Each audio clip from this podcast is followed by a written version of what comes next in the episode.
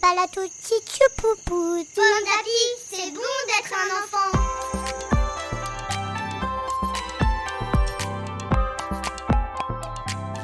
Bonsoir, je m'appelle Estelle et je vais vous lire La chèvre et le loup. Vous savez quoi? Sur la colline que vous voyez au loin, il y a une forêt. Dans cette forêt, il y a un loup. Personne ne sait où il se cache. Si vous le trouvez, il sera trop tard. Il va sûrement vous dévorer. Cela fait des années que le loup est arrivé. Depuis, tous les humains ont quitté la forêt. Tous, sauf une dame si vieille et si ridée qu'on l'appelle juste Petite Mémé. Elle vit seule, enfin presque seule. Elle partage sa soupe avec Josette, une chèvre qui lui laisse boire son lait. Petite Mémé n'a pas peur du loup. Elle a construit une clôture autour de sa maison et elle s'est fabriqué une canne avec un bout pointu. Si le loup vient l'embêter, elle est prête à l'affronter. D'ailleurs, tout s'est toujours bien passé. Jusqu'à ce matin d'hiver glacial. Petite Mémé a passé la nuit à tousser. Elle a des frissons et la tête qui tourne. Oh, tant pis, dit-elle en se mouchant.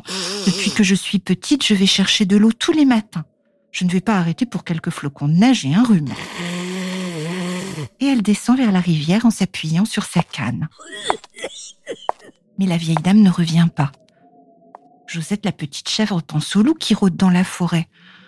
Josette ne quitte jamais la maison, mais cette fois, elle est trop inquiète. Elle décide d'aller voir. Elle pousse la bobinette et ouvre la barrière. La neige tombe drue maintenant. Josette avance en appelant Mais, mais, mais, mais. Elle n'entend que le vent. Près de la rivière, la biquette trouve enfin la vieille dame. Elle s'est évanouie, étourdie par la fièvre. Josette essaie de réveiller petite Mémé, sans y arriver.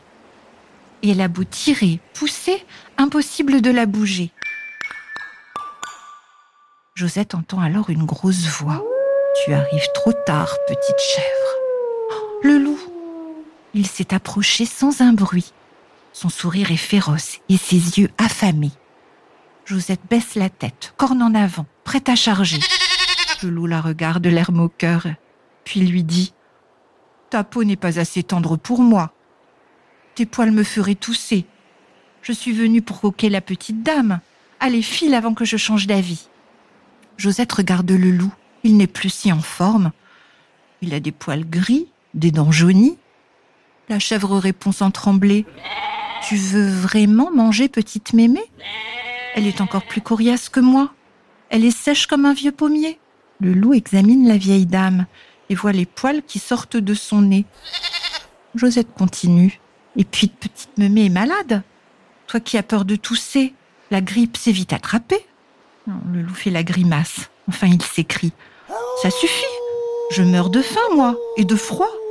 Je dois manger pour me réchauffer. Je n'ai plus l'âge de courir derrière les lapins.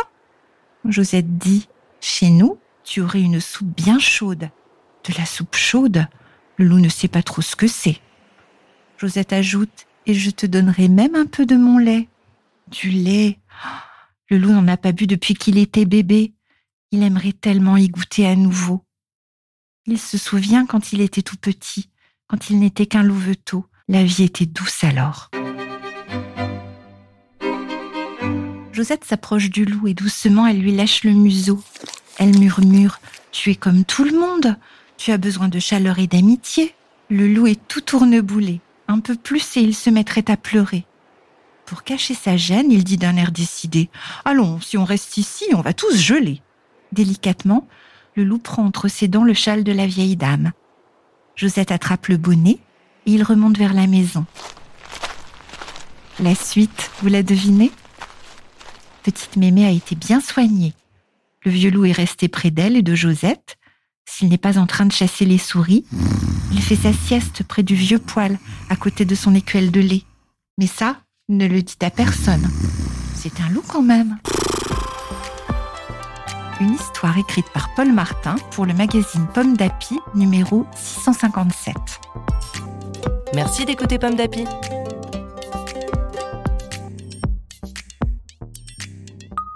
Petit tapalato tichoupoupou, titapalo tichoupou, titapalo tichichou, titapalo tichou. Bon d'appui, c'est bon d'être un enfant.